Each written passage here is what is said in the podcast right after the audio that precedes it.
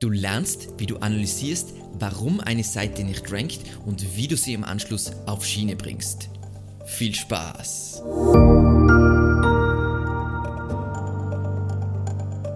Mein Name ist Alexander Russ und SEO ist mein täglich Brot.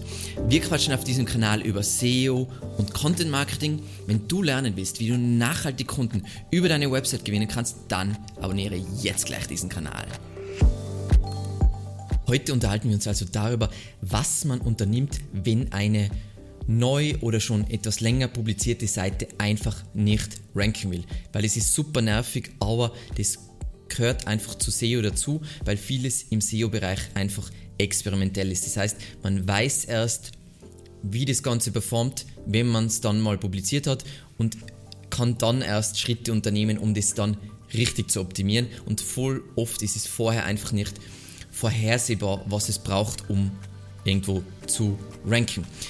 Wir starten jetzt damit, mit was ich mir ansehe, wenn eine bestimmte Seite bzw. URL einfach nicht ranken will. Es sind zwölf Punkte. Es gibt natürlich noch mehr mögliche Punkte, aber das sind so die Sachen, die man in erster Linie mal prüfen sollte. Nummer eins und da werden viele einfach zu voreilig sein, ist Zeitraum und der Faktor Content Testing. Das heißt, wenn du jetzt eine kleine Seite hast, du hast nicht so viel Autorität, du bist in einer Nische, wo die anderen einfach stärker sind als du, dann ist es unrealistisch zu glauben, du publizierst was und das rankt jetzt in ein, zwei Monaten voll gut, weil es wird einfach nicht so sein. Es wird Zeit brauchen, um hier zu ranken und um sich, dass sich die Rankings entwickeln. Und man darf nicht vergessen, da gibt es einen richtig guten Artikel dazu von Kevin Indig, der war ja auch in einem Interview dabei. Und zwar dass Google Content testet. Das heißt, wenn du Content publizierst, dann ist es zuerst mal so, dass Google, wenn du in die Google Search Console schaust, dass Google dich für komische Keywords rankt und so und mal schaut, was ist jetzt wirklich das Thema von dieser Seite und wenn User auf der Seite landen, wie interagieren die mit dem Ganzen, wo ist dieser, dieses Content Piece, diese URL wirklich relevant und so weiter und in diesem Artikel wird es voll schön beschrieben, wie man hier sieht, die Seite wurde publiziert, dann wurde sie für extrem viele Keywords mal gerankt und dann mit der Zeit ist es voll abgestürzt, weil Google halt gewusst hat, hey, okay, diese, viele dieser Keywords sind nicht so relevant und dann hat sich ganz langsam entwickelt wieder die Anzahl der Keyword-Rankings, dass die Seite, weil Google immer mit der Zeit, das heißt durch, durch mehr Zeit, und auch durch zum Beispiel andere Faktoren wie Links besser versteht, für welche und natürlich durch Nutzersignale, für welche Keywords ist diese Seite tatsächlich relevant. Das war unsere Nummer 1. Unsere Nummer zwei ist, was man natürlich dringend sich anschauen sollte, wenn eine Seite nicht rankt, auch aus unserer Erfahrung mit Kunden, weil es passiert einfach, manchmal passiert irgendein Def, ein Fehler, ist der Punkt Indexierung. Und wie man ganz leicht von jeder URL die Indexierung prüfen kann, ist, man kopiert sie in der Google Search Konsole hier rein und dann sieht man, ob die URL auf Google vertreten ist und bekommt hier noch mehr Feedback zur Indexierung, weil natürlich, wenn die Seite nicht indexiert ist, kann sie nicht ranken. Nummer drei ist der Google Snippet. Kurz für alle, die es vielleicht nicht wissen, was ist der Google Snippet? Äh, ich verwende jetzt da die Erweiterung SEO Meta in One-Click. Der Google Snippet ist der Title Tag und die Meta Description. Und es kann natürlich sein, dass du das Keyword, für was du ranken willst, nicht im Title Tag hast, dann ist die Chance, dass die Seite rankt, eher gering, weil der Title Tag der wichtigste On-Page-Faktor ist. Das heißt, kurz mal schauen, ist das Keyword, für, was, für welches ich ranken will, im Title Tag vertreten. Es kann ja auch passieren durch einen Programmierfehler, dass der Title Tag plötzlich kaputt ist oder ganz weg ist und so weiter und dann wird es natürlich schwierig zu ranken. Nummer 4 ist Relevanz bzw. Suchintention. Und da gibt es einen Ratgeber für uns, das blenden wir jetzt kurz ein, wie man die Suchintention analysiert, aber du solltest dir ehrlich ansehen, basierend auf was aktuell in den Top 3 für dieses Keyword rankt, triffst du genau dieses, das gleiche Thema wie diese Seite. Bedienst du Nutzer gleich gut als diese Top 3 rankenden Seiten. Und wenn dem nicht der Fall ist, das heißt, du hast, sagen wir mal, wie bei einer Deutschschularbeit das Thema verfehlt, dann gilt es natürlich, den Inhalt zum richtigen Thema zu verfassen. Die Nummer 5 ist Textlänge. Textlänge kannst du ganz einfach überprüfen mit einem äh, Plugin wie dem äh, Keyword Surfer. Dann siehst du direkt in den SERPs, ähm, wie die Textlänge von deiner Seite ist, aber auch von konkurrierenden Seiten und da ist es wichtig, dass du im Bereich der Konkurrenz bist. Das heißt, wenn die Konkurrenz, die top-rankende Konkurrenz, die haben alle 1500 Wörter und du hast auf deiner Seite 300 Wörter, dann sollst du auch nicht ranken, weil du einfach zu wenig lieferst. Passt. Dann unsere Nummer 6 ist Keyword Prominence. Kurz nochmal zur Erklärung für alle, was, wissen, was nicht wissen, was Keyword Prominence ist. Wie gesagt, alle labern über Keyword-Dichte. Keyword-Dichte ist relativ egal, außer wenn du eine zu hohe Keyword-Dichte ist, dann wirst du in den Boden gerammt von Google. Keyword Prominence dreht sich darum, dass du das Keyword oder die Keywords, für die du ranken willst, an wichtigen Stellen eingebaut hast. Wichtige Stellen, und da gibt es einen tollen Beitrag auf unserer Webseite dazu, Glossar, Keyword unter dem Punkt Bedeutung sind starke Ranking-Signale, mittlere Ranking-Signale, schwache Ranking-Signale und zum Beispiel, was äh, prominente Stellen auf, auf einer Seite sind, der Title-Tag, die H1-Überschrift, der erste Absatz und der URL. Dort ist es wichtig, sein Main Keyword einzubauen, wenn man ranken will. Dann die Nummer 7, die ich mir ansehe, ist die Aufbereitung. Ist das Ganze schön formatiert, das heißt keine Textwände, voll oft auch bei den Seiten, die ich jetzt von, ähm, von Zuschauern geprüft habe, Textwände. Jeder hasst Textwände. Wenn ich mir auf Mobile eine Textwand anschaue, dann ist es einfach ein Müllhaufen. Bitte macht keine Textwände. Dann, was ich mir anschaue, sind da werden Bilder verwendet, sind es Stockfotos, ähm, werden da Videos eingebunden, andere coole Medienelemente, um das Ganze aufzuwerten. Dann Nummer 8 ist Performance. Es gibt ein Video zu Core Web Vitals, wo ich genau erkläre, worauf man achten sollte, aber ist die Performance im Vergleich zu deinen Konkurrenten, bist du da in diesem in diesem Feld oder bist du weit unter denen? Also bei Performance geht es nicht darum, dass du der Beste, die beste Performance hast und die schnellst ladende Seite, nur du willst halbwegs so wie deine Top-Konkurrenz aufgestellt sein, sonst wird Google dir zumindest einen kleinen Nachteil äh, geben. Dann 9 ähm, ist ein mühsamer Punkt, ich weiß für viele, aber voll oft ist es so, irgendjemand hat eine kleine Website, der wieso publiziert irgendwas, sagt, und ja, wieso rankt die Seite nicht, das kann ich nicht nachvollziehen, mein Content ist ja viel besser. Ja, das ist alles ganz nett, aber Domain-Autorität repräsentiert Autorität Quali äh, und, und einfach Qualifikation. Das heißt, wenn du von der Domain-Autorität deine Webseite als Ganzes zu weit weg ist von den anderen, dann ist es zwar toll, dass du tollen Inhalt hast, aber woher weiß Google, dass du seriös bist, Autorität in dieser Nische hast und qualifiziert bist, über dieses Thema zu schreiben? Über Backlinks. Und dementsprechend ist es wichtig, dass man zum Beispiel, ähm, wir springen jetzt ganz kurz in Ahrefs rein, damit ich das kurz zeigen kann, dass ich hier konkurrenzfähig bin. Das heißt, ähm, sagen wir mal, wir gehen jetzt mal in Keyword Explorer rein und dann drücke ich da auf SEO und dann wird das jetzt kurz laden, aber das ist jetzt nicht so schlimm. Es ist wichtig, wenn ich mich mit anderen vergleiche, dass ich dann schaue, bin ich von, von der, vom Domain-Rating, also der Domain-Autorität, bin ich vergleichbar mit meinen Konkurrenten. Das heißt, wenn wir jetzt uns die Top-Rankings für SEO in Deutschland anschauen, dann ist auf Platz 1 Wikipedia, Domain-Rating 97, dann Google, die offizielle Seite von Google, äh, äh, hoppala, 97, das ist, ah, ich bin jetzt voll daneben, 93, 94, dann kommt 6, äh, Sam Deutschland mit äh, 67 und dann kommt Evergreen Media mit 57. Wenn ich jetzt eine Seite habe mit Domain Rating 20 und mir frage so, ja, wieso ranke ich denn nicht für SEO? Weil du einfach nicht im Consideration Set bist. Du bist noch so weit weg, sogar wenn du da den besten Artikel über SEO schreiben würdest, würdest du hier nicht ranken. Unsere Nummer 10, was wir uns anschauen, ist Expertise und Themencluster. Und das ist was, was total missverstanden wird.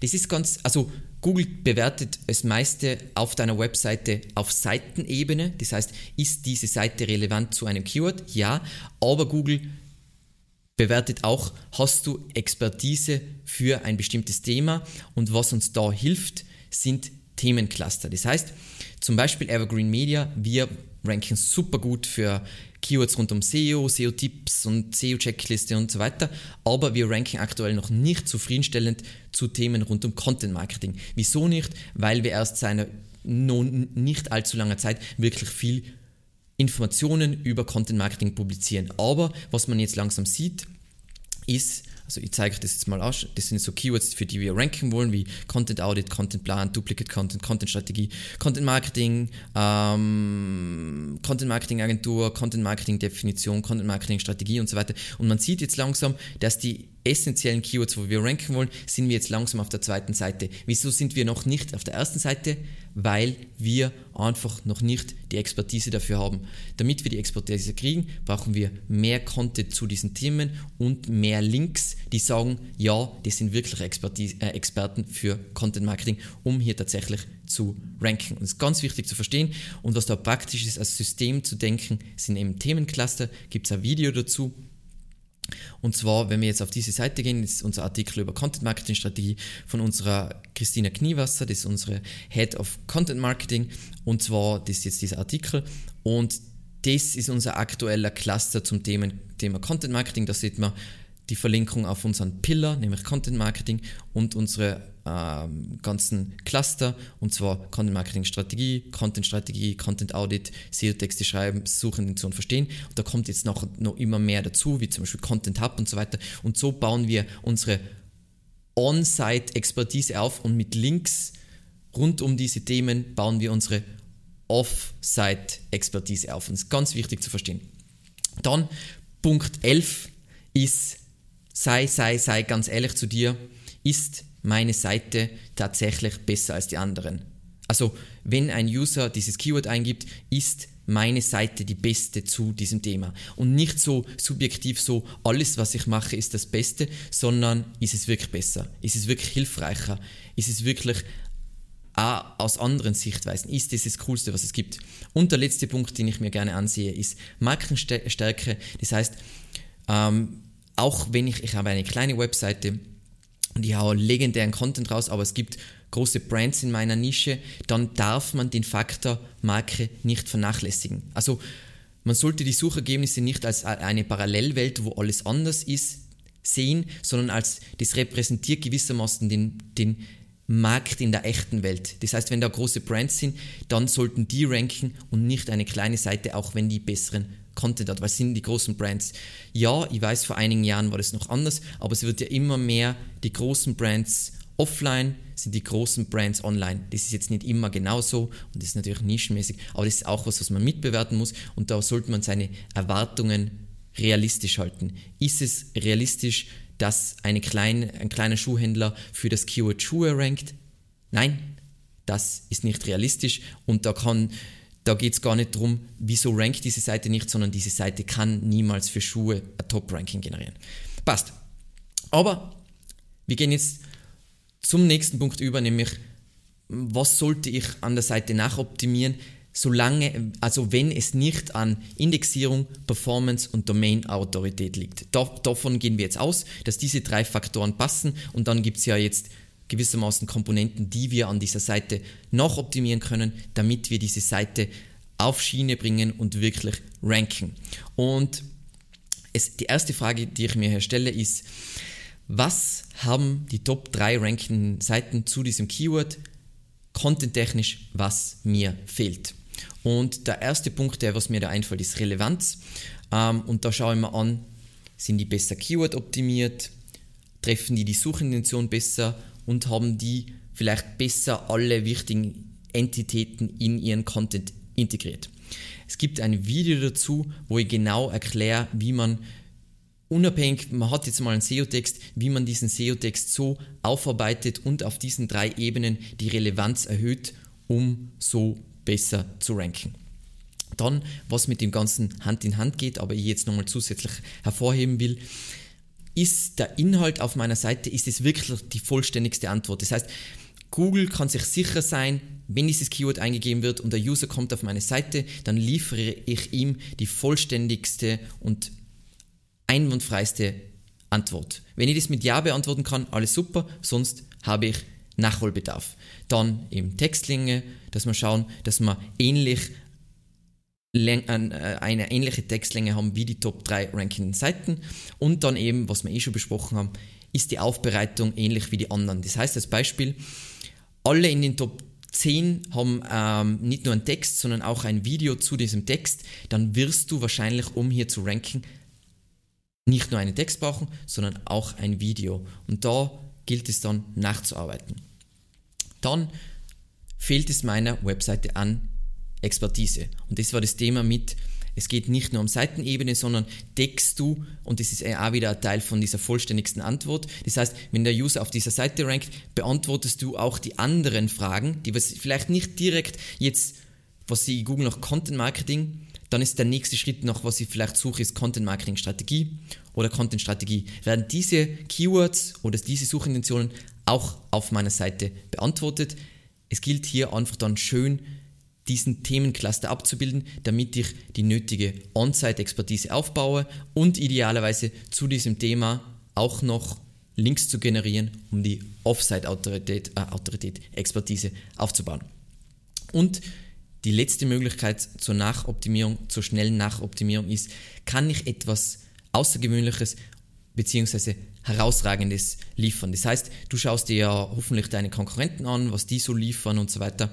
Und gibt es irgendwas, eine Frage, die sie nicht beantworten wollen oder irgendwas Cooles, was sich eigentlich jeder User in diesem Bereich wünscht, was sie nicht bedienen, kannst du sowas liefern. Und das ist immer, das ist ja nicht nur aus SEO-Sicht geil, sondern es ist auch zur Kunden- oder Userbindung gut und das, damit machst du dir einen Namen.